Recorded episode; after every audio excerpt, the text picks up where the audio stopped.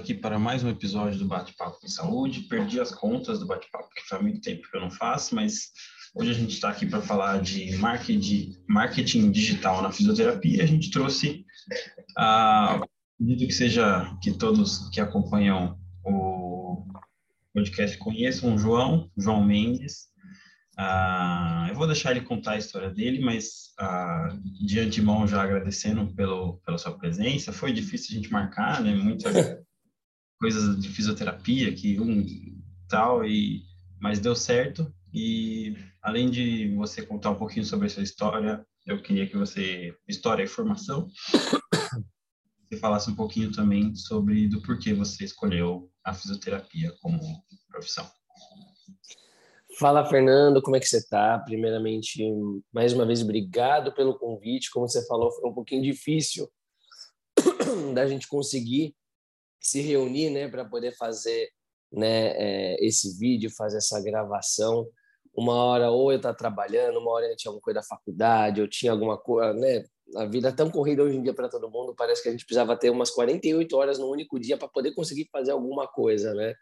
Realmente o mundo está tão, tão puxado mas, enfim, conseguimos, conseguimos. E mas é muito bom poder estar aqui para a gente poder trocar essa ideia, trazer um pouquinho mais da experiência, falar do marketing, né, da fisioterapia em si, e vai ser muito bacana. Bom, primeira coisa, né, é, por que que eu escolhi a fisioterapia, né? Essa foi a sua primeira pergunta. Olha, cara, eu poderia fazer aquele clichêzinho, né? Eu não escolhi a fisioterapia, foi a fisioterapia que me escolheu. Mas na verdade não foi nem bem assim, nem o outro. Foi um acaso, na verdade, né? Eu sempre, desde criança, tinha um sonho de ser da área da saúde.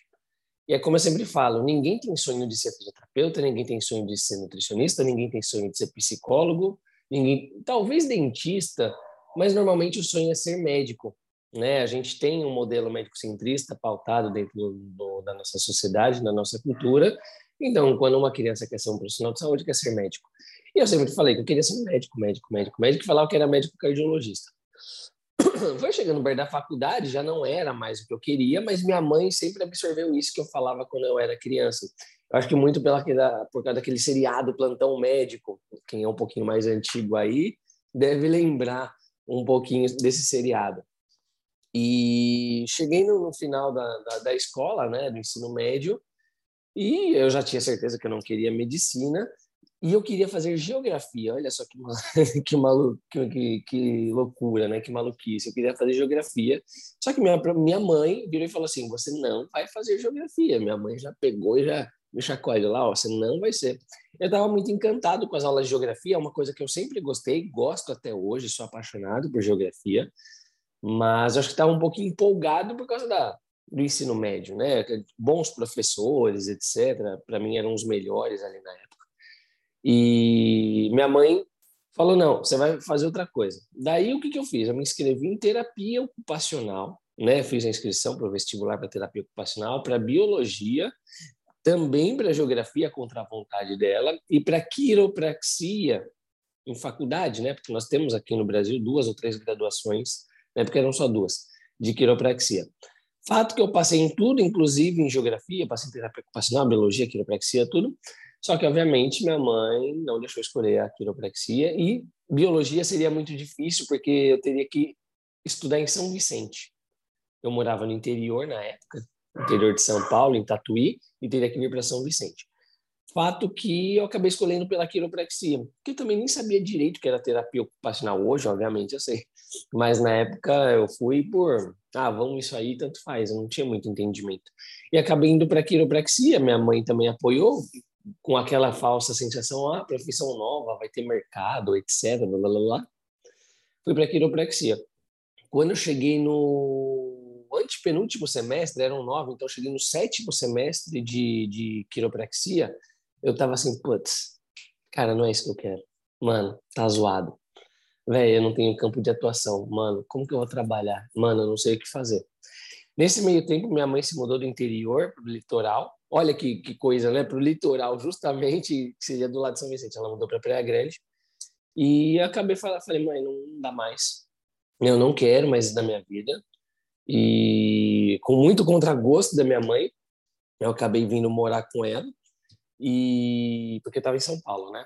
E daí eu falei assim, não, vou fazer alguma coisa correlacionada àquilo que eu já estava fazendo, pelo menos para não perder. E na quiropraxia, pelo menos na época lá na faculdade, se falava muito mal da fisioterapia. Olha só que, que loucura. Fisioterapia só serve para recuperar osso quebrado, ou é só choquinho. Cara, olha só que absurdo que uma outra profissão de uma outra graduação e profissionais graduados falavam já da própria fisioterapia e, pasmem, tinham três ou quatro professores que eram fisioterapeutas. Ah, que, que, que loucura, né? Que, que loucura isso daí. Bom, é, daí eu encontrei a fisioterapia, mesmo meia contra gosto, próprio, porque falavam muito mal, só que eu matava 20 matérias para entrar na fisioterapia. Eu falei, pô, é isso aí que eu vou fazer. Eu já, eu já, já tirei 20 matérias lá da quiropraxia, estou trazendo para fisioterapia, já matei 20, então para mim fica mais fácil. Entrei na fisioterapia, cara, na primeira semana eu já estava apaixonado. Já estava, meu, é isso que eu precisava, porque eu realmente vi ali que eu tinha uma, não uma complementação, agora sim eu tinha uma base de tudo. Hoje eu não sei como é o curso de quiropraxia, se ele já desenvolveu mais, se está mais encorpado, mas quando eu fiz, cara, era muito simples. Era muito. Faltava base. Base anatômica, base de fisiologia, de, de cinesiologia, de biomecânica, etc. E daí eu falei: caraca, olha só um mundo novo. Um mundo novo para mim e realmente completo mas a ironia do destino quis que eu me especializasse em osteopatia depois e que tem técnicas muito semelhantes à quiropraxia na parte estrutural. E hoje essa é uma das minhas áreas de atuação principais, né? Que tanto que eu fiz a pós-graduação depois em osteopatia. E foi assim que eu vim parar na fisioterapia. Eu não escolhi, ela não me escolheu, foi um acaso, mas foi um encontro onde a gente se apaixonou. E hoje eu não me imagino fazendo outra coisa a não ser ser fisioterapeuta. Nem geografia. Nem geografia. Não, olha só, eu pretendo um dia fazer geografia. Juro para você, pretendo um dia fazer geografia por assim, por, por paixão ao negócio, mas não para trabalhar. Uhum. Mas sempre fala assim, ó, uh, sou geógrafo, mas só, só por ser, por hobby, não, não por para trabalho. Quatro? Quanto? Quase, geografia. São quatro anos. É, são quatro anos. Quatro anos. Ah, já estudou a vida inteira, estudar mais um pouquinho. Ah, mas um pouquinho. Eu, eu tô com 33, eu tô na faculdade desde os 17, emendando tudo. Quando eu falo faculdade, é estudando, né? É, na verdade, eu parei aos 31, que quando veio a pandemia, então daí eu parei de, de, de, de estudar presencialmente, né? A gente tem alguns cursos que a gente faz online, EAD, para não ficar totalmente desatualizado, mas os 17 aos 31 sem parar, né? Quiropraxia, fisioterapia, osteopatia, osteopatia, cinco anos, cara, é bastante tempo. Então, mas, mas, assim, mais um pouquinho com qualquer um mal. Né? E tem geografia EAD, EAD também, qualquer coisa, qualquer coisa a gente faz lá, só para aprender um pouquinho mais. Sim.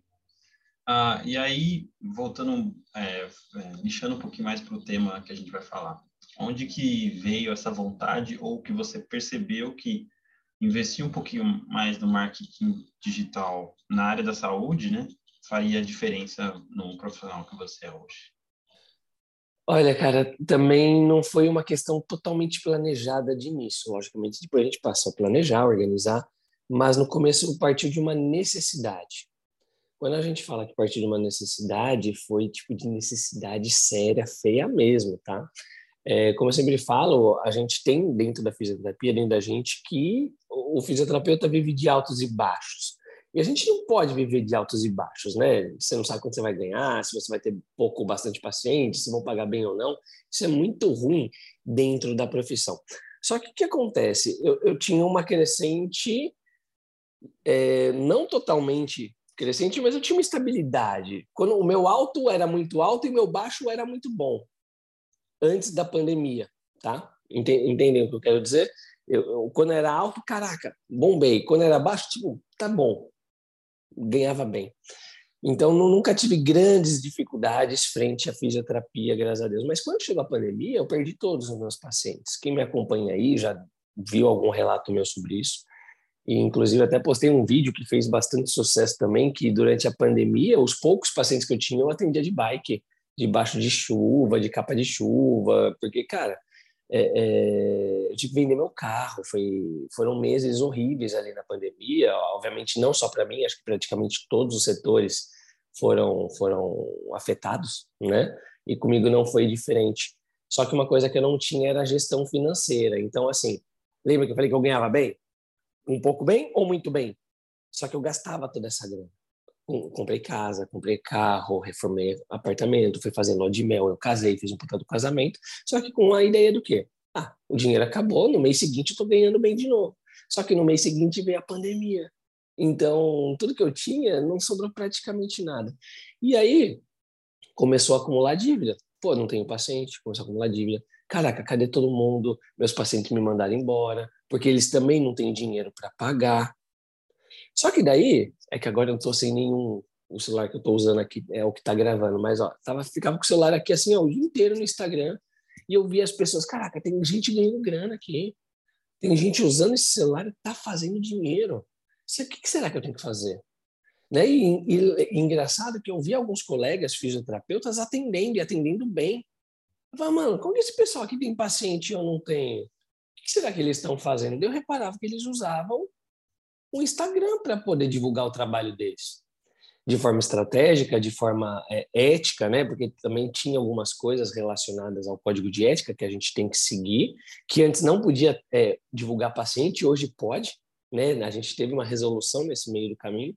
Então, eu fui entendendo que eu precisava utilizar, porque, pô, eu morava em Praia Grande na época, hoje eu moro em Santos, mas na época eu morava em Praia Grande, eu tinha cerca de 20 pacientes fixos.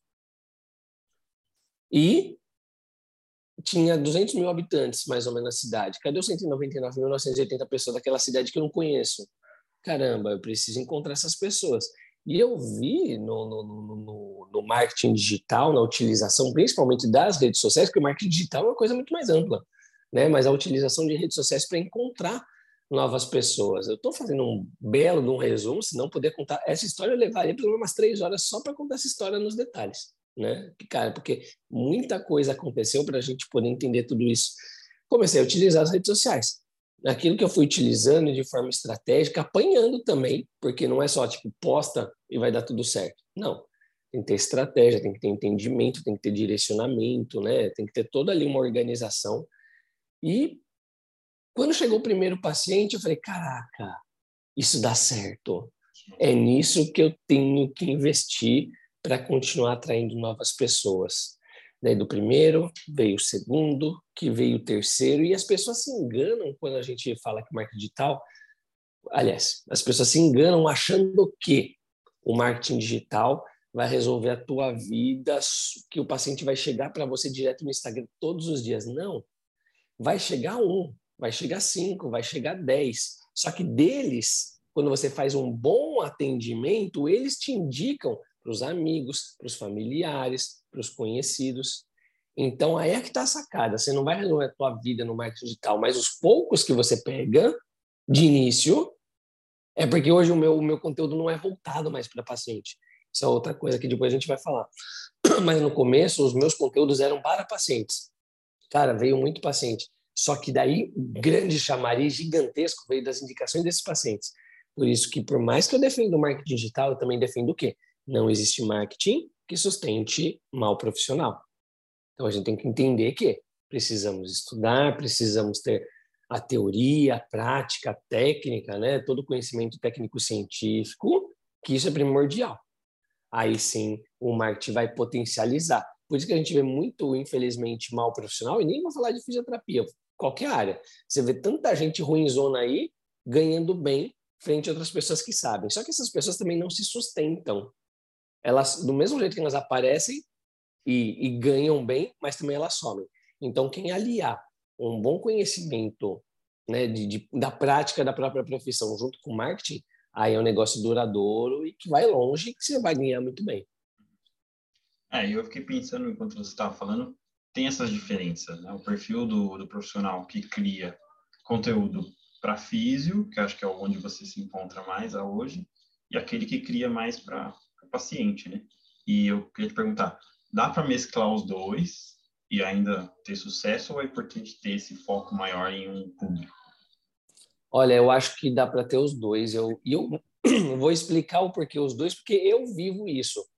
Eu vivo os dois. Quem vê meu feed acha que eu não atendo, acha que eu não tô lá, né? Que eu não tô na assistência, que eu não tô atendendo, etc. Que eu só produzo, só, mas que eu só produzo conteúdo para outros profissionais ou para acadêmicos, para pessoas da área. Mas quem assiste os meus stories vê que eu atendo todos os dias.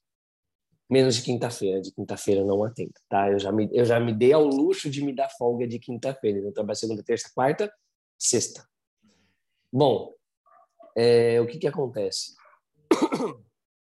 É, quando eu comecei a produzir conteúdo lá atrás para paciente, veio chegando novos seguidores pacientes, veio chegando pessoas curiosas acerca de coisas da fisioterapia voltadas para a sociedade, para o paciente, mas eu comecei a ver a entrada de acadêmicos e profissionais também me seguindo. Falei, pô, aí deve estar alguma coisa boa. Talvez eu preciso dar mais atenção para esse público também. À medida que eu também fui dando atenção para esse público, o meu perfil foi crescendo, porque não é possível que a gente vai ter é, só seguidores, clientes, pacientes, a menos que você seja o fisioterapeuta dos famosos, né? Aí pode ser que as pessoas te sigam. Mas fora isso, não é a realidade. A realidade é que as pessoas seguem com, quem, com aquilo que elas se, se identificam. Então, um acadêmico, um profissional de fisioterapia, é muito mais fácil se identificar conosco do que uma pessoa de fora. Então, eu vi ali a necessidade aliás, necessidade não, a oportunidade de inflar o meu perfil com colegas de profissão. Porque só faça uma análise aí, galera. Se você tem um profissional A e um profissional B, o profissional A tem 500 seguidores e o outro tem 10 mil seguidores, não vamos ser hipócritas. Quem que vocês vão escolher para prestar um serviço para vocês? De 10 mil. É um fato, tá? Muito, tenho certeza que vocês já compraram foram influenciados por alguma notícia, por alguma informação ou para comprar alguma coisa por alguém que tinha muitos e muitos e muitos e muitos seguidores. Isso é um fato. A gente entende que isso é melhor. Isso não quer dizer que o de 500 é um pior profissional do que o de 10 mil. Lógico que não. De repente, esse aqui é muito melhor do que o de 10 mil. Só que a nossa impressão é que o de 10 mil é melhor, tá? Então, eu falei pensei comigo, eu preciso inflar. Então, quando eu comecei a inflar de seguidores, eu preciso ter um número grande de seguidores reais. E não adianta ter 10 mil seguidores e duas curtidas. Tem alguma coisa de errado. Então, comprar seguidores, esse tipo de coisa, nunca passou pela minha cabeça. Então, eu falei, eu vou produzir conteúdo para fisioterapeutas. Por quê? Porque quando o paciente chegar e ver que eu tenho muito seguidor, e muito seguidor da minha área que me admira, ele não vai pensar duas vezes em me contratar. Pô, se o cara é referência para outros colegas, pô, o cara é bom. Né? É que nem eu brinco com um professor, né? Um professor de faculdade. Por que, que a gente idolatra um professor na faculdade? Porque ele é admirado por praticamente todos. Se a gente indica um professor fisioterapeuta para um familiar, cara, ele não pensa duas vezes, pô, ele é professor, ele é admirado pelos seus alunos, ele está lá porque o cara é bom. Vocês entendem a, a, comparação? Então, foi isso que eu saquei na minha cabeça que eu precisava fazer. Quando então eu comecei a fazer, comecei a crescer, não só esses pacientes que chegavam me contratavam, como outros profissionais que não me conheciam e não me conhecem pessoalmente passaram a me indicar pacientes, porque eles também viram uma autoridade dentro do meu perfil, mesmo que eu não os conhecesse. E não é só gente aqui da minha região, São Vicente, Santos, Praia Grande, Cubatão, pessoas de São Paulo, pessoas do Rio de Janeiro, pessoas da onde que era lá, Itumbiara, que eu nem sei onde fica essa cidade, depois eu fiquei sabendo que era em Goiás, uma fisioterapeuta que não me conhece, eu não a sigo de volta, só ela me seguia, me mandou um paciente aqui, que morava aqui, eu estava de passagem aqui, eu fui atender. Isso é a mesma coisa, gente, do Paraná, do Sul, de todos os lugares que vocês imaginarem, já me mandaram pacientes. Então, olha só que legal. Além de atrair o paciente pelo meu perfil, eu fiz um networking, que é isso que a gente fala, são contatos de trabalho, né? uma rede de trabalho, de, de contatos de trabalho, que me indicam pacientes, inclusive fisioterapeutas, médicos, educadores físicos, nutricionistas que passaram a me acompanhar, mandam os pacientes deles para mim. Então, foi essa a grande sacada na hora de estar tá produzindo. Por isso que eu falo que fazer um pouco dos dois é importante, porque você alimenta o conteúdo, a necessidade para um paciente, um possível paciente, mas você também estimula alguma coisa dentro de um outro colega, seja acadêmico ou profissional, a te indicar, porque às vezes aquele colega, sei lá, atende dermato, atende respiratório, atende pilates, mas não atende osteopatia que nem eu. Ou vice-versa, aí de repente tem pessoas que não atuam na tua área e vão te indicar. E você também passa a indicar para outras pessoas. Pô, eu perdi as contas de quantos pacientes eu já passei para outras pessoas, não só da minha cidade, da minha região, como de qualquer outro lugar, local do país. Então, isso é muito bacana, porque aí sim a gente dá acesso à população de saber o que é fisioterapia com os melhores profissionais, aqueles que a gente confia. Entendeu? Então, produzir o conteúdo para os dois lados, eu acho que é muito importante. Você tem uma chance de crescer muito maior, com muito mais qualidade e muito mais redes de relacionamento, né, profissionais. É, eu acho legal porque aí você cria um ciclo hum. de algo que se alimenta. Então, paciente, é, um, um, seguidor físico vai gerar paciente e um paciente vai gerar outro paciente que pode ser indicado por outro físico também. Exatamente. Eu fiquei curioso também para saber, esses pacientes que chegam por indicação ou não, ou até mesmo seu feed mandou mensagem, quero fazer. Ah, é, qual que, como que ele chega para você? Ele chega meio assim, seguro, duvidando, ah, o João é profissional de Instagram, o crefito do, do João é do Instagram, alguma coisa assim, ou não, eles acreditam no trabalho, eles chegam ah, não duvidando tanto, é? Olha, eu vou ser bem sincero para vocês. Eu nunca tive nenhum problema em relação a isso, tipo de, de dúvida. Será que por ele ser no Instagram, será que ele é bom mesmo? Será que não é só gogó? Porque eu acredito sim que hoje em dia as pessoas só te chamam a menos que seja um clickbait, a menos que seja é, é, é, uma oferta muito irresistível que a pessoa acaba clicando sem pensar ali dentro, talvez de um tráfego pago ou de uma publicação que viraliza. É, as pessoas só vão te chamar se ela já tem um mínimo de confiança. Com certeza ela já viu ali alguma coisa que interessa para ela, ou que ela já recebeu alguma informação de uma outra pessoa para aquilo. Então, pelo menos na minha prática aqui, eu nunca tive nenhum problema desse jeito. Mas é fato que, por exemplo, já teve é, paciente que chegou para mim assim, quando eu cheguei, né, perguntei para ela assim, é, aonde que você me conheceu? Foi uma indicação, alguma coisa? Ah, não, eu vi um vídeo de um reel seu lá engraçado falando sobre a fisioterapia, eu achei muito bacana fui procurar ali sobre você, vi que você atende lá no seu story, tem lá seus atendimentos, e era aquilo que eu precisava. E como eu vi que você tem bastante seguidores e que tem pessoas que comentam a sua. Olha que coisa, uma coisa complexa. Comentam as suas coisas, que as pessoas dizem que você é isso, que você é aquilo. Pô, então eu entrei em contato. Entendeu? Então, assim, as pessoas já têm uma referência prévia. Por isso que a gente fala que campanha de tráfego pago é legal, mas tem que tomar cuidado, por exemplo. Você só roda um tráfego pago com uma coisa super irresistível, cara, as pessoas mandam mensagem, mas elas não estão preparadas para fechar algo com você, porque você só escancarou algo na cara delas. Vocês entendem o que eu quero dizer? Então, assim, uma vez eu rodei uma campanha de tráfego para fazer um teste junto com o meu gestor, só para ver a quantidade de pacientes que podiam chegar. Cara, eu estava recebendo tipo 50 mensagens por dia. Sabe quantas fechavam? Duas. Se você parar para ver, tipo, legal, duas, né? dois pacientes a mais. Só que o aproveitamento era muito baixo. Mas muito baixo frente a tantas pessoas que procuravam.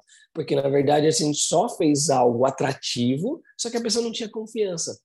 Por isso que o orgânico, ele é muito importante. Eu acho que ele é muito mais eficaz do que a gente ficar rodando tráfego sem ter conteúdo ali primeiro e se conectar. A rede social é isso, é muita conexão é muito difícil alguém vai comprar algo de você sem, sem saber quem você é. A rede social está aí para isso, para gerar, gerar aproximação. Mas nunca tive algo. Ah, será que ele é. Não, nunca tive um questionamento por conta disso, não. Por estar na internet, por ter vários seguidores, etc. Nunca, nunca tive. E se, te, e se teve, não falaram para mim, né? Não, não chegaram a falar, mas eu acredito que não, porque a gente tem uma boa relação com a galera. Oi? Se teve, você provou o contrário, não? Sim, sim, é. Provavelmente, porque depois continua atendendo, faz indicações, né? Então, deu tudo certo.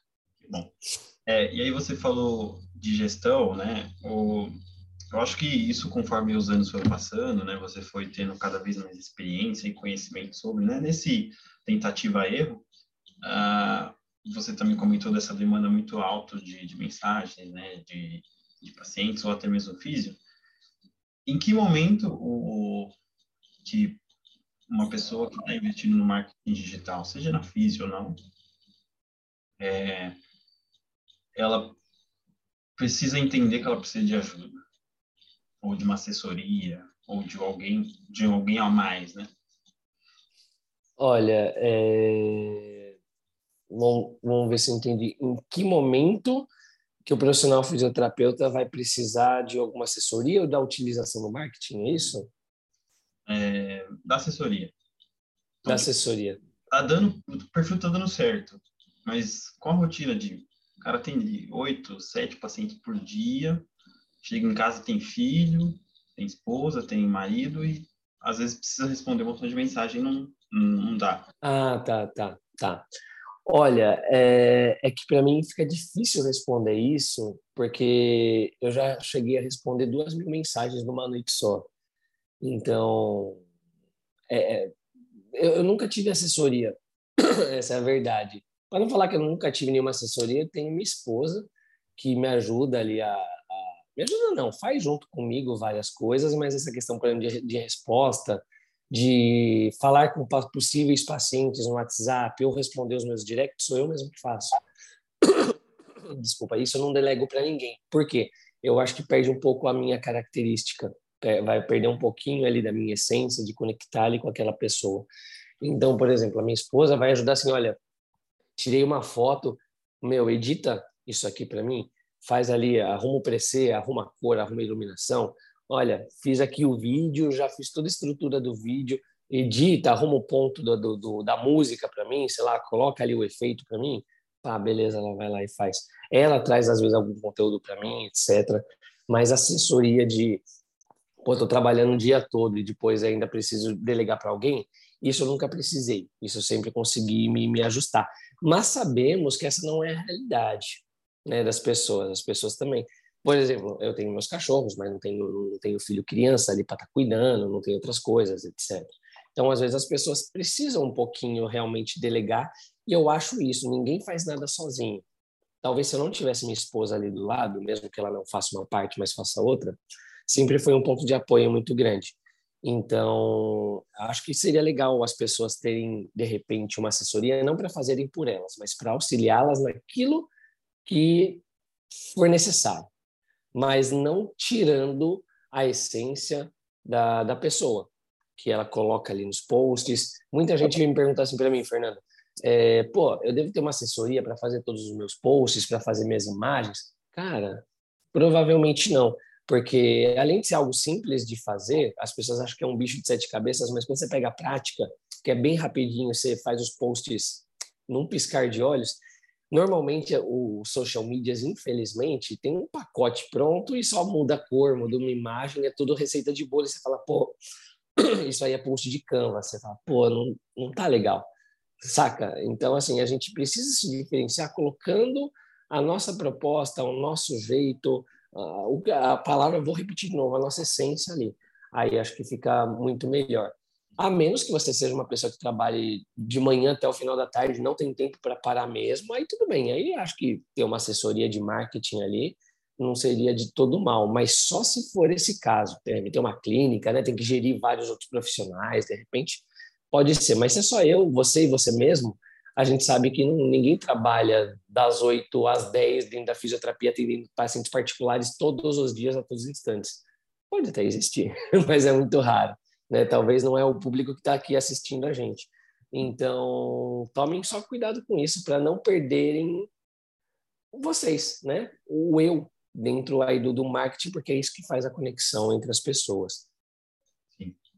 Ah, e aí falar você citou uma palavra boa do, dos cuidados, né? Tanto nessa questão de gerir pacientes, ou até mesmo hoje em dia tem muito isso de compartilhar informação e às vezes compartilhar informações que não são verdadeiras.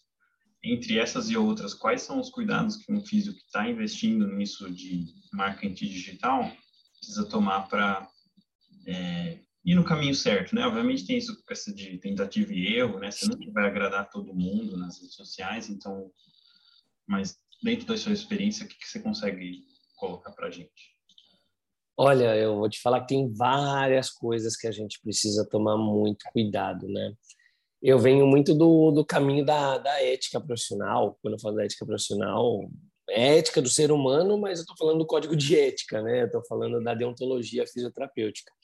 Até para quem não sabe, e pasme, Fernando, muita gente não sabe, isso que é o mais louco de tudo, que a gente tem as regras da nossa profissão. E muita gente não sabe. E quando eu falo que não sabe, é porque isso não foi passado na faculdade.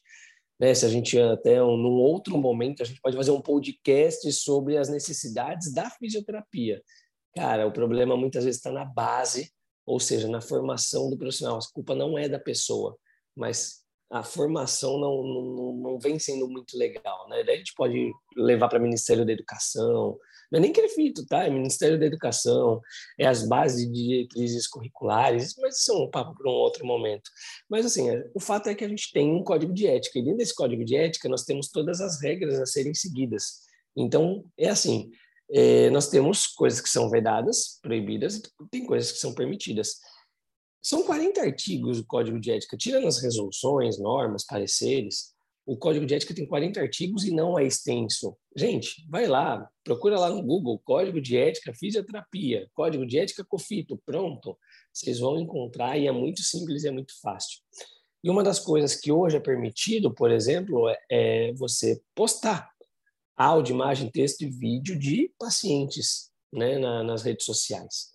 Só que tem algumas regras, termo de consentimento livre esclarecido, é, colocar data, número do registro, tem várias coisinhas lá, mas são coisas bem bobas. Façam, porque sempre é bom estar dentro da ética. Mas o que, que acontece? É, é legal porque é uma prova social. Então é muito bacana a gente estar mostrando ali o nosso atendimento.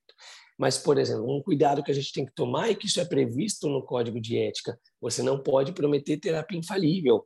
Você não pode fazer sensacionalismo em cima ali da sua publicação e principalmente mostrando o seu paciente. Você não pode colocar preço, né, valor de atendimento nas suas publicações ou em qualquer, seja social, ou seja impresso, ou seja em outdoor. Você não pode colocar preço a atendimento de fisioterapia por 100 reais. Não pode, tá? Você só pode ter o preço afixado dentro da sua clínica ou comunicar via mensagem né, direta, WhatsApp, né, uma coisa fechada. Você não pode expor isso publicamente. O porquê não pode? Não pode. Tudo bem, eu acho contra, eu acho que deveria ter. Minha opinião. Mas a gente precisa seguir o código de ética. Enquanto não muda, as coisas têm que ser seguidas. Então, esses são um dos cuidados. Porque imagina só, você promete uma coisa, eu vou lá e atendo o Fernando, faço um ajuste ali osteopático nele, ele melhora, mostra ali que ele melhora, venha você também, porque eu com certeza vou. Você vai ter o mesmo resultado que o Fernando. Daí a pessoa vai lá, me contrata, eu faço a mesma coisa na pessoa e a pessoa não melhora. Cara, propaganda enganosa, sabe? Não só problema com o, com o crefito que a gente vai ter, mas pode ter também problema com o direito do consumidor. Pô, ele estava lá prometendo que ia dar certo. Então, a gente tem que entender que saúde, por mais que a gente possa vendê-la, mercantilizá-la, a gente também tem que tomar cuidado em prometer algo que não pode cumprir. Saúde, cada corpo reage de uma forma. Outras coisas que eu acho muito importante a gente salientar, agora saindo um pouquinho do código de ética, é algumas coisas como, por exemplo, sem, sem brincadeira, futebol, política e religião é uma coisa que não, não, não dá para colocar no seu âmbito profissional, né? Eu vejo hoje ainda mais no, no com todo esse processo eleitoral vocês não sabem quem eu votei, ou se é que eu votei. Será que eu votei nulo? Será que eu votei branco? Será que eu me abstive? Ninguém sabe. Só que eu vejo pessoas, ah, eu me posiciono frente ao candidato 1. Só que a gente está num mundo tão polarizado que você pode perder realmente bons contatos de, de, de, de parceiros e de, de, de, seguidores e de clientes, pacientes, só porque você se posicionou frente ao A.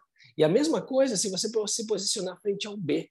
Então, eu acho que ali, no mundo profissional, não é um local, vamos ser bem sinceros, política, para quem não entende, né, ou não, não, sabe, política é você poder se relacionar de todas as formas. Então, a gente vê que, independente de quem está ali na situação, na oposição, etc., não estão agindo politicamente. A gente tem que ver o todo. Imagina só, eu tenho uma crença religiosa e eu tenho pacientes que têm crenças religiosas totalmente opostas às minhas e que se souberem qual é a minha crença religiosa, é de verdade isso que eu estou falando para vocês, eles me demitiriam na hora, me escorraçariam dali. Isso é muito louco, é muito triste, para falar a verdade. É muito triste, isso não é legal. Só que eu vou perder minha oportunidade de trabalho só para eu escancarar alguma coisa que, pelo menos, eu julgo que algo religioso é algo tão interno para mim, né? É tão eu, independente dos outros. Então a gente tem que tomar muito cuidado. E quando a gente fala isso, não é só da questão do posicionamento, é, é começar a misturar. Eu já vi muitas pessoas que falam: pô, você é mau profissional porque você apoia tal político. Você é um péssimo profissional porque você.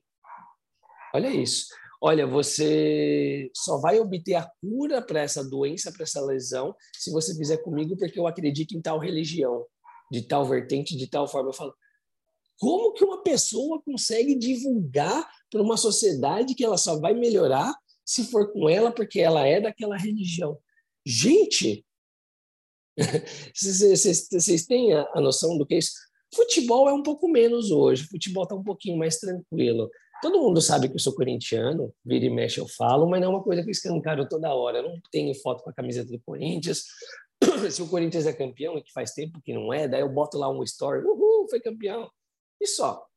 Sabe, eu não faço alarde para isso, mas futebol é de menos. Mas hoje, em 2022, política e religião é um negócio que eu acho que não deve ser abordado no mundo profissional. Quando vocês vão ao médico, galera, parem bem. Vocês já perguntaram qual é a religião deles? Vocês não perguntam. Então, galera, vocês vão sentir um corte aí, provavelmente, na, na, na fala. Né? Vai ter até uma mudança aqui de posicionamento, de repente, da câmera. Mas é o que a gente fala, a tecnologia veio para ajudar, mas às vezes ela coloca a gente em maus lençóis, né? Aqui no caso, o Zoom deu um pequeno problema. Mas como eu estava falando, então, política e religião, acho que que é algo que a gente não deve abordar, porque eu estava falando, né? Vocês já perguntaram para o médico qual é a religião, a preferência política dele? Não. E ele não vai também fazer muita questão de te falar, porque ali está o trabalho dele. E o trabalho dele não influi em quem é presidente, quem é governador, em quem é vereador, em quem sei lá quem for, e muito menos naquilo que você acredita, tá? Então, acho que é a mesma coisa dentro da fisioterapia e eu vejo uma mistura muito grande hoje em dia. Tá? Então, enquanto eu acho que enquanto os ânimos não se acalmarem, as pessoas ainda não conseguirem se respeitar, não vai para o enfrentamento, porque enfrentamento é fogo em cima de fogo que faz um incêndio. Tá? Então, tomem muito cuidado com isso. Não, não, não se posicionamento é uma coisa. Posicionamento é uma coisa. Eu acho que o posicionamento ele é importante muitas vezes, mas com muito cuidado e não nesses momentos onde o, negócio está pegando fogo, tá? Então tomem muito cuidado, porque polêmica em sentido de engajamento pode ser positivo, só que engajamento por engajamento, cara, não vale a pena, tá? Então tomem muito cuidado, porque do mesmo jeito que você pode se dar bem, cara, vocês podem se dar muito mal por conta disso. Não joguem todo um trabalho que vocês construíram até hoje fora por causa de bobagem. A cultura do cancelamento está aí, está muito frequente, cada vez mais um, julgando cada vez mais, né? Então, é importante tomar cuidado. Exatamente. E isso já não está mais só no mundo dos famosos, né? No mundo dos grandões. Em, em quem está no Instagram normal. Você é cancelado pela sua própria família, você pode ser cancelado pelos seus próprios amigos. E, gente, isso não, não é bacana, né? A gente precisa trazer uma união maior, né? Dá para conversar, dá para posicionar, mas isso acho que, minha opinião, minha opinião, a gente pode fazer isso internamente e não ficar expondo, até porque a gente tem que falar sobre fisioterapia para a sociedade e não sobre outras coisas. A gente construir é tão difícil, mas para destruírem ou a gente destruir sozinho, né, é muito mais. É um piscar de olhos, é um estalar de dedo, é tipo Thanos, né? Acabou. é bem isso. E você falou do, dessa questão da união. Infelizmente, na fisioterapia tem muito isso de físio atirando na cara de físio, né? Você comentou do médico. Não tem médico que operou uma coisa comentando da cirurgia de outro médico. Né? Exatamente. seguem muito aquela ética profissional e, infelizmente, na físio, ah, às vezes eu vejo no meu ambiente de trabalho, um paciente que fez fisioterapia em um lugar, não melhorou, veio fazer com a gente. E aí tem aquelas controvérsias do que o físico estava fazendo, do que ele não estava fazendo. Então, e você acha que também nas redes sociais é uma coisa que você vê frequentemente? Olha, acontece muito, como você falou, no, no, no presencial, né? Como você falou, um paciente fez um atendimento no local, veio para você, daí ela fala que, que ele fez e as pessoas, nossa, como esse fisioterapeuta é ruim, meu Deus, é lógico que não quer dar certo por causa disso, disso, daquela. Não.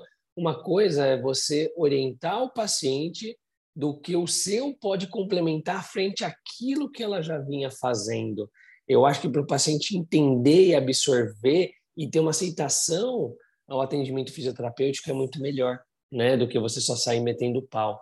Que isso fica complicado, né? Porque senão parece que a fisioterapia fica descredibilizada e apenas alguns poucos são bons, e não é assim que acontece. Às vezes é o recurso que aquela clínica dispõe, só que daí talvez no atendimento particular a pessoa entende que pode ser um pouco melhor, tá? Então assim, tem inúmeras formas. Mas nas redes sociais, isso também é um papo para um, um outro que a gente podia conversar sobre comportamento, comunicação e relacionamento com o paciente. Mas com certeza nas redes sociais isso está ficando muito evidente, isso é muito ruim. Por exemplo, quando Wesley Safadão teve problema na coluna, não sei que outro famoso teve problema não sei no que, pô, a gente chega e vai meter o pau no colega fisioterapeuta. Cara, e a, e a gente não tem a noção, acho que as pessoas não têm a noção, principalmente nós, falando da nossa área, obviamente, não percebem que aquilo não vai percorrer só entre a gente, isso vai percorrer para a sociedade, porque você compartilha, você está dando chance para os seus pacientes, para os seus amigos, para os seus familiares que não são da fisioterapia absorver aquilo lá. Então, pô, o fisioterapeuta do Wesley Safadão fez isso e aquilo e ele é ruimzão. Cara, vocês sabem em qual condição? Vocês avaliaram Wesley Safadão para ver o que estava acontecendo? Você viu lá a relação médico-fisioterapeuta e paciente que estava tendo? Porque o fisioterapeuta é de confiança do médico sabe? Então, assim, tem, tem várias coisas, só que a pessoa quer fazer isso, quer apontar o erro do outro. O pessoal está falando lá, porque o lateral shift, cara, tem gente que nem sabe, nunca ouviu falar nesse termo lateral shift e quer começar a falar sobre isso para apontar o dedo na cara do outro, porque isso vai gerar engajamento. Isso não é bom. Pode até gerar um engajamento, mas, gente, a gente queima a nossa profissão pra caramba. Quando um médico faz borrada, e tem médico que faz borrada, como tem nutricionista, educador físico, e todos os profissionais, todo, todas as profissões, não importa se é saúde, humanas, exata, sempre tem aqueles que fazem coisa errada. Só que vocês veem médico, como o próprio Fernando falou, apontando o dedo na cara do outro, principalmente em rede social? Não vê. Sabe o que, que eles fazem? Ou eles chegam lá no direct do colega, ô colega, olha, está fazendo isso, está fazendo aquilo, não é mais ou menos por aí, direciona melhor, porque eu acho que você vai se dar melhor assim. Beleza. Ou então aciona o conselho, o conselho que se resolva. E o conselho que se resolva. Então a gente ficar apontando, a gente só descredibiliza a profissão. Porque a fisioterapia, ela já é tida como uma técnica, como um procedimento. As pessoas não enxergam a gente como uma profissão. Quando, gente, quando o paciente fala, pô, vou lá fazer fisioterapia.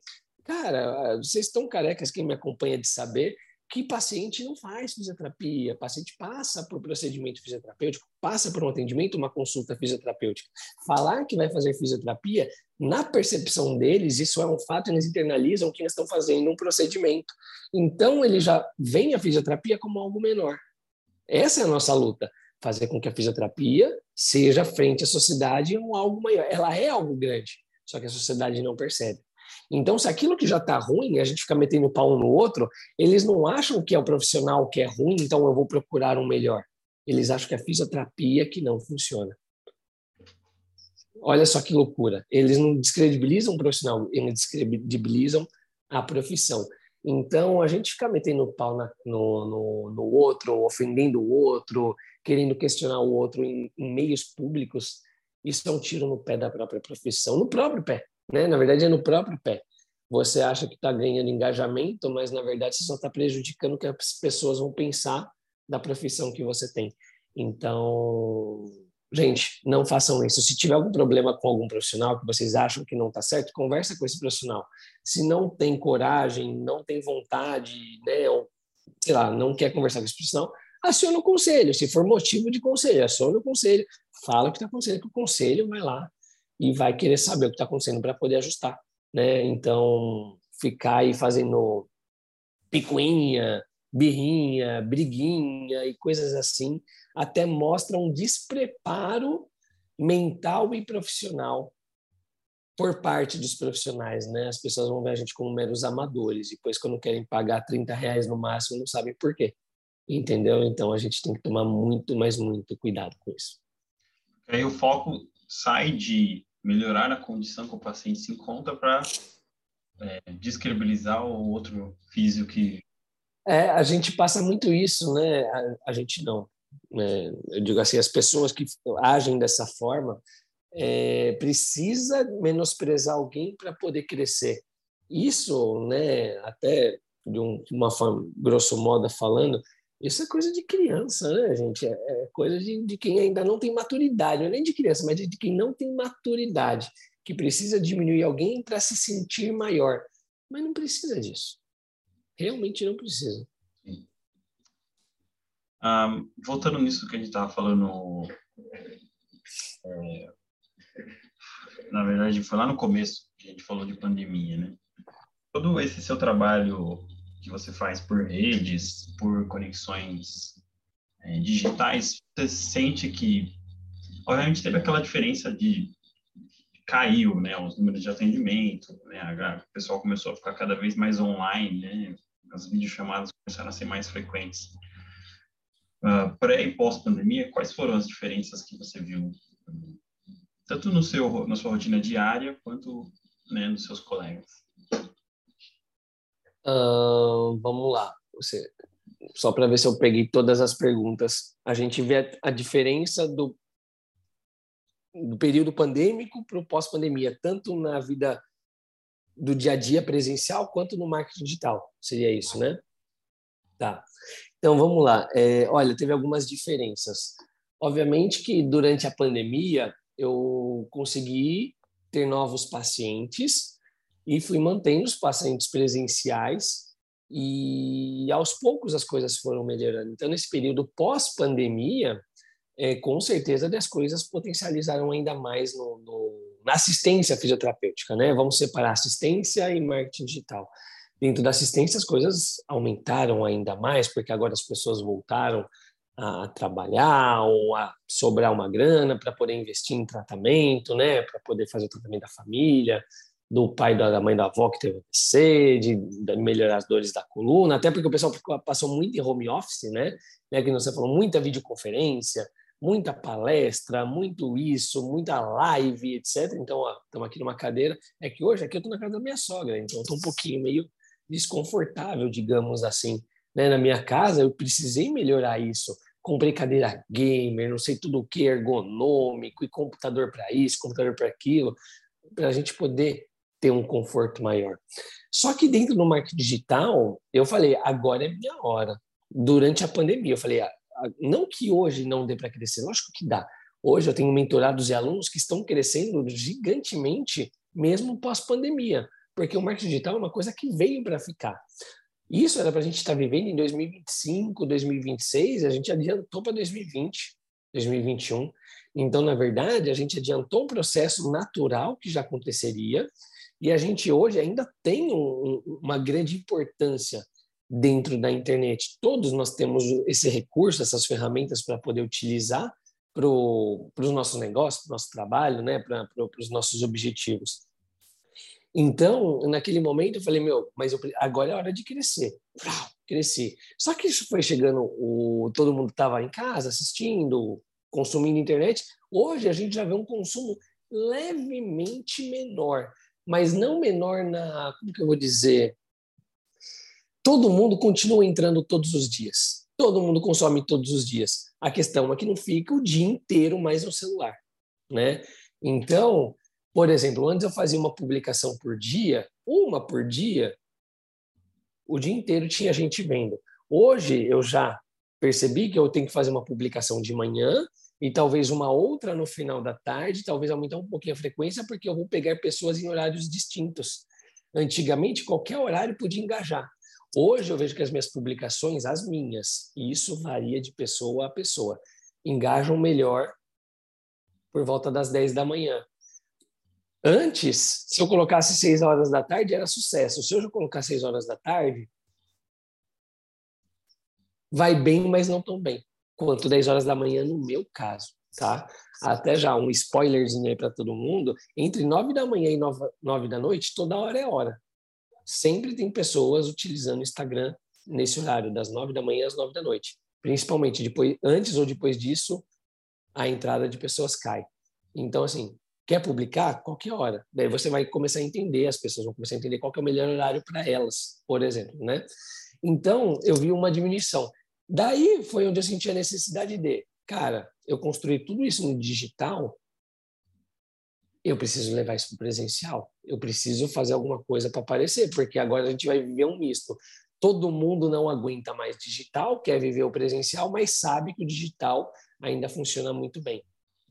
Então foi onde a gente começou a transferir as palestras online, os eventos online, para eventos presenciais né? Só esse ano, pô, já, já rodei várias cidades pelo país e principalmente aqui no estado de São Paulo, dando palestra. Ainda tenho, tenho vou semana que vem para Curitiba, depois na outra eu vou para São Paulo de novo, depois tem João Pessoa e tem um monte, acho que umas cinco visitas ainda esse ano, né? Fora as que já estão marcadas ano que vem. Então, foi muito legal trazer essa nova realidade do, do, do digital para o mundo presencial. É muito que a gente vive hoje nas novelas, que a gente vive no Big Brother, né? Por exemplo, eu brinco a gente, o pessoal traz o, o, o pessoal que é influencer para fazer uma novela. Traz o pessoal que é influencer para dentro do Big Brother para dar audiência na televisão. Imagine que a televisão é a vida real, né? Que é o que é o mais palpável, né? Digamos hoje, e a internet. Então, é, é, mais ou menos isso. Eu senti a necessidade de poder transferir, porque senão eu ia ficar só no digital, não ia funcionar muito bem. É muito legal hoje eu poder, por exemplo, eu tô ontem eu fui na academia, Ô, doutor João, tal, não sei o que. Não sei quem era a pessoa, entendeu? Mas foi legal, porque a gente traz isso do digital. Na, na outra vez eu estava em Salvador, mês passado, quase dois meses atrás, estava no Pelourinho, passeando com a minha esposa, turistando mesmo. Chega uma pessoa, nossa, doutor João, deixa eu tirar uma foto com você. Isso várias vezes, se eu fosse citar todos os lugares que a gente já foi, isso aconteceu. Então, é muito bom a gente trazer essa, essa relação do digital para o presencial. Aí é quando o negócio casa, as pessoas veem que você existe, veem que você realmente é real, que você é aquilo que você fala que é, aí a autoridade, a confiança, né, aumenta ainda mais. Aí a gente consegue atingir os nossos objetivos que a gente almeja dentro do nosso trabalho. Que legal. É, Para a gente finalizar, eu acho que depois de tudo que a gente falou sobre o presencial, sobre o digital e tudo mais, né, sobre pandemia, sobre atendimentos, para um, vamos, vamos, falar na físio, né, para um profissional da físio que queira começar esse trabalho, né, quais que são as suas dicas, né, de quando começar? A gente vê é, perfil de profissional que ainda está na academia, terceiro semestre, está postando conteúdo lá. E quando que deveriam começar e é, quais quais são as suas dicas para esse pessoal, né? E obviamente a gente fez esse bate-papo aqui de uma hora e tal, mas como você falou várias vezes, é um conteúdo mais, muito mais extenso. Então, como o pessoal poderia entrar em contato com você para procurar essa, essa mentoria mais direcionada? Olha, Fernando, é, eu sempre falo que quando a gente assina o contrato da faculdade, a gente, nossos pais, seja lá quem for que assina o contrato da faculdade, a gente já está no processo para se tornar fisioterapeuta, né? Então, até brinco, nós somos um pré-fisioterapeuta, que de fato só é fisioterapeuta quem tem registro no é formado e tem registro no conselho, né? Que isso fique bem claro. Mas na, na nossa intimidade, na nossa essência, ali já começa o processo do fisioterapeuta. Então, eu acho que a gente já pode começar assim desde o primeiro dia de aula, a utilizar as redes sociais, a utilizar o marketing digital para a gente poder ter novas oportunidades. Obviamente que quando a gente fala desse primeiro dia, ou seja, do ambiente acadêmico, seja do primeiro ao quinto ano, o que, que acontece? É, a gente não pode atender. A gente não pode fazer ali um trabalho que a gente tente captar pacientes. Isso não pode acontecer, porque isso caracteriza exercício legal da profissão. E gente tem que tomar muito cuidado com isso no ambiente acadêmico. Só que, imaginem vocês que estão aqui assistindo que são acadêmicos. Imaginem quantas pessoas vocês podem passar a conhecer, passar a ter confiança, essas pessoas passam a ter confiança em vocês, e quando vocês se formarem, você já tem uma oportunidade de emprego já tem uma oportunidade de indicação de paciente, já tem uma oportunidade de fazer uma coisa super diferente que vai enaltecer, que vai edificar a profissão de vocês. Gente, se eu, se eu tivesse a noção que já dava desde a minha época lá, quando eu me formei em 2015, que já existia o Instagram, que já o Facebook já rodava. Se eu já pudesse ter utilizado com mais afinco, e no Facebook eu utilizava. Por exemplo, o presidente do Crefito de São Paulo é meu amigo desde a faculdade. Nós não estudávamos juntos. Eu estudava em Santa, ele estudava em São Paulo, mas a gente se conhecia pela internet. Ele nem imaginava em ser presidente do Crefito. E é um cara que é amigo pessoal meu. Então, imaginem só que legal as oportunidades que a vida pode nos dar. E, por exemplo, eu já tive muitas indicações depois dele para eu realizar alguns eventos. E, mas, obviamente, ele fez as indicações, depois que eu também cresci dentro do Instagram, ele viu alguma coisa legal, falou, pô, pode ir no João porque eu conheço ele de anos. Vocês, entendem? Então, desde o ambiente acadêmico, a gente pode já criar essas novas relações com pessoas acadêmicas que um dia vão ter alguma coisa e vão poder te ajudar, ou como pessoas que já estão formadas. Então, a minha dica inicial é, comecem já. Agora, sobre o que vocês vão falar, Pode ser a rotina de estudo, pode ser sobre as curiosidades das matérias que vocês veem, pode ser ali uma orientação para alguma pessoa, para alguma coisa, mas frisando que ela deve procurar um profissional em fisioterapia formado e registrado para se consultar, tá? Isso fique muito bem claro. Então, assim, tem hoje acadêmicos, pasmem, que ganham muito mais grana do que formados mas porque, por exemplo, tem produtos, tem infoprodutos digitais, né? E vendem e ganham muito mais, que pode ser, por exemplo, desde um e-book de uma forma de estudo, pode ser resumos, gente, pode ser mentoria de estudo, eu já vi, cara, sem brincadeira, eu tenho um colega que fatura mais de 8 mil reais, é praticamente lucro, né? Não é nem faturamento, é praticamente lucro, porque não tem gasto, tem gasto de pagar o celular dele e a internet dele ele, ele lucra mais de 8 mil reais por mês, quase 10 mil reais, só para fazer. E ele é monitor de faculdade. Ele é monitor, não lembro se é fisiologia, anatomia, os dois. Ele faz aulas online para ensinar a galera. Ele ganha mais que muito profissional fisioterapeuta, cara. Isso é muito louco. Então, tudo pelo poder da internet, porque ele dá aula para gente do Nordeste, gente do Sul, gente do Sudeste, gente do Centro-Oeste, gente do Norte, do Brasil inteiro, no mesmo momento. Então, sempre é momento da gente começar. Pô, João, eu já estou recém-formado, eu já estou formado há 10 anos, isso aí não é para mim. Gente, eu comecei na internet com 31 anos para valer aqui no Instagram. Né? Hoje eu tenho 33. Então, sempre tem tempo, gente. Sempre tem. É, o fato é vocês saberem aquilo que vocês querem, terem um objetivo. Se precisar mudar a rota, não tem problema, muda a rota, mas traça um caminho traça ali um objetivo. Aí você vai aprendendo a fazer uma publicação, a estratégia daquela publicação vai atraindo as pessoas, vai se conectando com as pessoas e as oportunidades vão chegando. Muitas vezes a oportunidade passa na nossa frente e a gente não agarra. Né? E a internet hoje, em 2022, e daqui para frente, já está no final de 2022, é algo extremamente importante. Dá para falar que existe um mundo sem celular hoje? Não.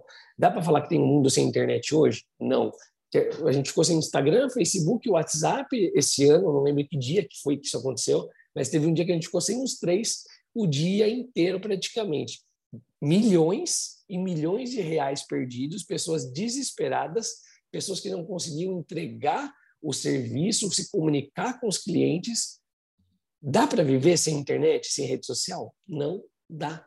Tá? Então, assim, vocês estarem presentes, seja lá o, momento da profissão que vocês estiverem, é extremamente importante. Não é isso que vai dizer se você vai ter sucesso ou não, mas é mais uma ferramenta que talvez hoje, no momento, é a mais poderosa de todas. Então, tudo que eu posso dar de dica agora, assim, comece da onde você estiver. Se, né, por exemplo, que nem o Fernando falou, pô, é um negócio extenso, os meus cursos têm oito horas de duração, pelo menos, isso quando não passa, vai nove, nove horas e meia, dez horas, para poder explicar todo o funcionamento do Instagram, detalhe a detalhe. Eu tenho uma mentoria, não, desculpa, eu tenho um curso online, eu não estou dando mais mentoria agora, agora a gente está focado no curso para poder entregar de forma objetiva, de forma prática, de forma muito mais barata. A mentoria era muito mais cara. E eu vi que realmente os fisioterapeutas precisavam ter, e os acadêmicos, ter mais acesso a isso, porque parece tão intuitivo usar o Instagram, mas tem tanto detalhe que faz total diferença, tá? Então, a gente tem esse curso, ele está lá no link da minha bio, quem quiser passar lá, pode passar, tem um valor, eh, tem um valor cheio, mas, para quem estiver assistindo aqui o, o Fernando, me chamem diretamente no direct e falem assim, assisti o seu podcast, assisti sua entrevista lá no Fernando e eu quero o meu desconto. Eu vou dar 50% de desconto para vocês. 50%. Qualquer pessoa que comprar lá é 497. Eu vou dar metade. Então, arredondando, vai ficar aí 250, quase 250 reais para vocês e pode parcelar até 12 vezes. E são aulas curtas, são mais de 50 aulas curtas, objetivas. A mais longa tem 10 minutos. O resto é tudo 3, 4, 5, 6, 7 minutos. É coisa bem objetiva para fazer, ó, sem enrolação. Use o Instagram e faz crescer, porque é tudo que eu uso, sem tirar nada. É exatamente o que eu uso para vocês poderem crescer, porque eu acredito sim que quanto mais informação, mais alcance a nossa profissão tiver, melhor a sociedade vai entender sobre a gente. Se a sociedade entende melhor sobre a gente, paga melhor para a gente. Se paga melhor para a gente, está todo mundo bem, a profissão está bem e as pessoas que precisam de fisioterapia, que esse é o nosso propósito. Não é dinheiro por dinheiro. Nosso propósito, sim, é trazer coisas boas para as pessoas. E se a gente dá possibilidade delas nos acessarem, todo mundo sai ganhando e principalmente elas, com, com muita qualidade de serviço e entendimento daquele processo. Então, por isso que também a gente está abrindo esse desconto bem bacana aí para vocês, para vocês poderem ingressar aí no nosso curso que chama Revolu Saúde, né? É só procurar lá, entre para a plataforma Revolu Saúde, não lembro como está escrito lá no link da minha bio, é só entrar que vocês vão encontrar lá. Que legal, gente. Então, para quem escutou o podcast até o final, vai ter esse presente aí do João, né? O João, parceiraço. É, a gente vou na, novamente agradecer por você ter aceitado os convites. Estamos aqui domingão fazendo esse podcast, porque todo dia a dia. E. Sempre para quem, obviamente, não segue o João, acredito que seja DR João Mendes, né? O seu Instagram. Perfeito, arroba DR João Mendes. Isso.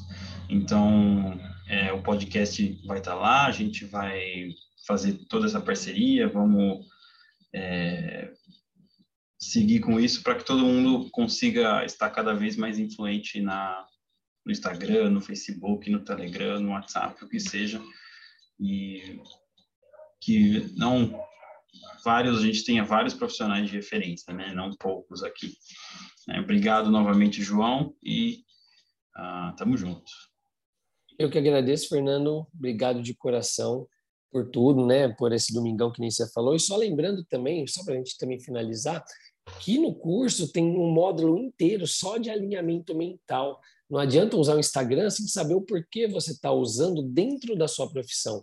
Então, ali dentro desse módulo, tem tudo sobre você entender o que é a profissão, você se entender, você saber como cobrar, o porquê cobrar, como se comportar. Eu acho que todo bom curso tem que ter esse, previamente, esse entendimento, essa mudança de mindset, que muitas vezes é só isso que falta para o fisioterapeuta. Entender a real função dele, como ele deve conduzir a vida profissional para poder obter mais sucesso. E quando eu fiz essa mudança de chave, essa mudança de comunicação, essa mudança de comportamento na minha vida, aí as coisas começaram a acontecer, tá?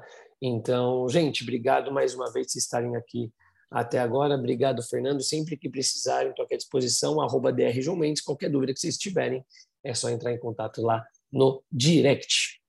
É isso.